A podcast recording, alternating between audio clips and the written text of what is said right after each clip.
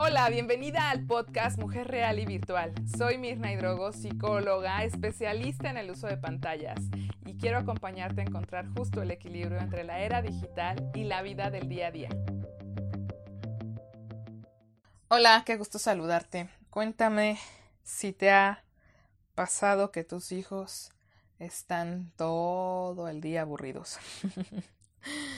Y me imagino que sí, la verdad es que aunque nos puede parecer un poco común y gracioso, en el momento es súper frustrante y desesperante porque asociamos muchas veces el aburrimiento con el ocio y el ocio con esta, eh, digamos, cualidad de estar desquacerados, decía por ahí alguna de las mamás que atendían consulta, ¿no? Este niño está desquacerado y tantas cosas que hay que hacer, pero siempre está apático, aburrido, no quiere, simplemente quiere ver la tele, quiere traer el, el PlayStation, celular, eh, cualquier cosa menos el ponerse productivo.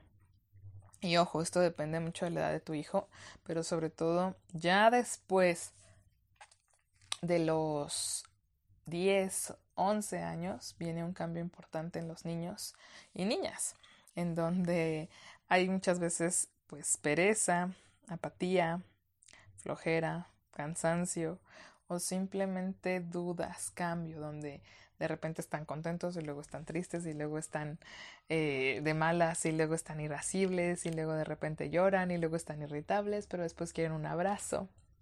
Y no es más que un cambio normal, un cambio natural y que también nos pasa de repente a todos, no importa la edad, que queremos, como decimos aquí en México, el apapacho, que queremos el ser mimados, el ser contenidos, el estar acompañados.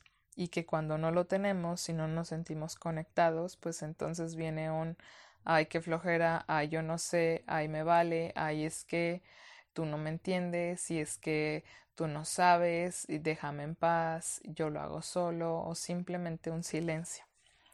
Y luego, si insistimos, tal vez un ya vete, déjame tranquila, tranquilo, cierra la puerta, cállate y ya de ahí podríamos subirle mucho más la intensidad, pero como todo parte del aburrimiento.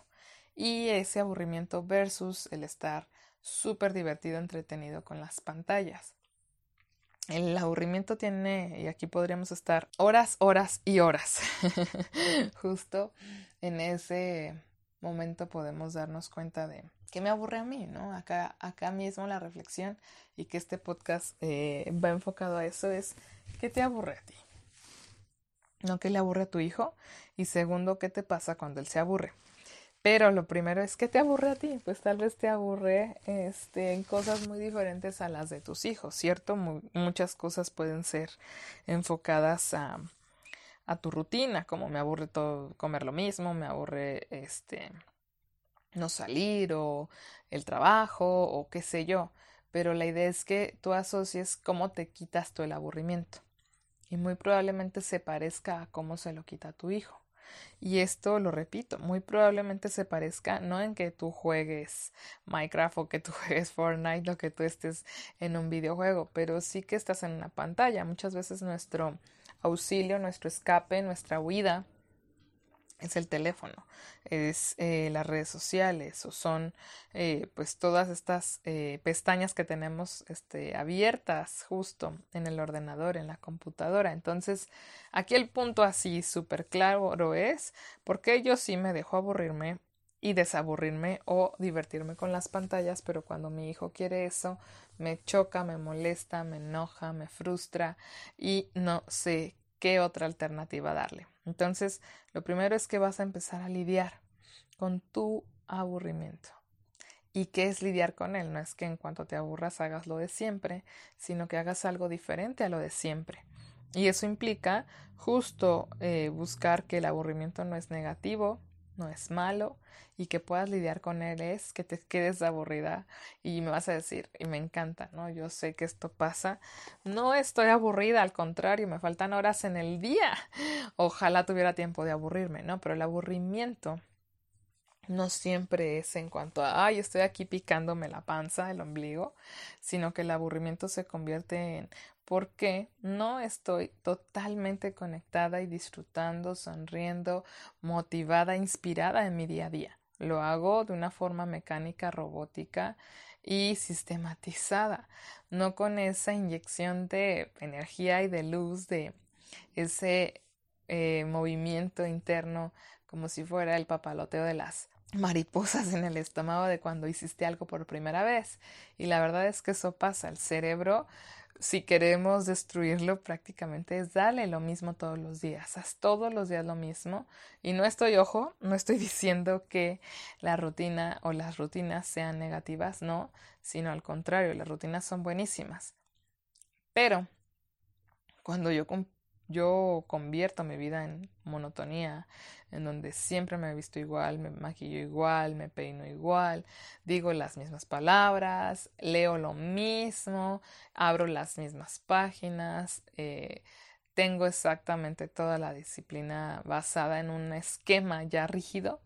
Eh, es ahí donde viene el aburrimiento, no porque, ay, todo el día, este, esté tirada en el sofá, no, sino porque estoy aburrida de que mi vida sea gris, de que mi vida sea igual. Entonces ahí es donde viene el que como mi vida tal vez no me encanta ni me gusta, pues me pongo a ver la vida de otros. ¿Y dónde? Pues en redes sociales. Me meto a Instagram, me meto a TikTok, me meto a Facebook o me pongo a ver qué sé yo, páginas web o sitios en donde la vida se ve diferente a la mía, en donde las personas se ven diferente a mí sus hijos se ven diferente a los míos, su marido se ve diferente al mío, y empiezo a escapar y a fantasear que la vida, aunque no es como yo quisiera, puedo verla en otros lugares como a mí me encantaría vivirla, y que aunque no la viva, me consuelo con verla.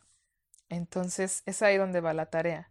¿Por qué? Porque si desde ahora yo empiezo a lidiar con mi aburrimiento y me quedo aburrida y no escapo y no me voy a otro lugar y no hago otra cosa para poder este seguir digamos el día de una manera en la que pues estoy como un adolescente huyendo por la ventana, sino que me paro frente a la puerta como adulta, como mujer y asumo que eso tiene un trasfondo y una historia, es ahí donde la magia comienza a suceder. ¿Y qué es la magia que empieza a suceder? Que empiezo a ponerme en una zona incómoda, donde me salgo de mi zona de confort, donde realmente pues estoy mirando o mirándome, mejor dicho, siendo otra y haciendo otras cosas, pero sin presión, sin juicio, sin crítica, simplemente con expectativas eh, que ahora mismo la idea es que las aterrices y seas súper amorosa y compasiva contigo que esas sobreexigencias no te ayudan en nada, pero a la vez que puedas también ser súper honesta con quien eres. Me encanta que a veces llegaban a mí alumnas y bueno, ahora mismo muchas personas me escriben, hombres y mujeres, diciéndome es que no sé por qué mi hijo no se entretiene con otra cosa. Y cuando les pregunto, ¿qué has intentado? Pues la verdad es que no hay nada de creatividad no han intentado más que lo mismo, que quitarlo y que el hijo se quede sin nada no es opción. El niño tendrá que seguir siendo estimulado a través de nuestra voz, de nuestra piel, de un sistema de actividades en las que él mismo vaya explorando. Pero como muchas veces decimos, ya no sé qué hacer, ¿y qué hiciste?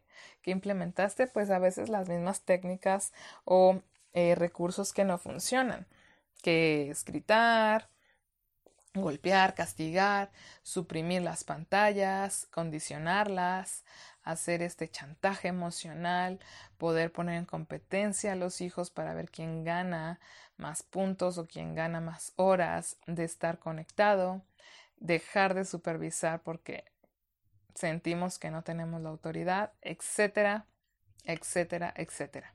Así que para ir cerrando solamente quiero decirte eso, que te lleves esto a mención de que el aburrimiento primero y todos los temas nacen en el yo, nacen dentro de ti y es ahí donde van tomando un camino. Entonces, para poder ver diferente el aburrimiento de tu hijo, necesitas sí o sí ver el tuyo y desde ahí poner manos a la obra, con amor, no con juicio, no con crítica, no con rabia, sino con puro amor y autocompasión y también llevando todo esto del mundo de las ideas al mundo de los hechos. Así que a trabajar en esto internamente. Te mando mil besos, mil abrazos y recuerda desapantállate cuando estés aburrida. Te mando un abrazo gigante. Chao. Gracias por escuchar este podcast. Para ayudar a más familias a transformar sus vínculos y sumarse a esta era digital, compártelo. Y te veo en Facebook, Instagram y YouTube. Abrazos virtuales.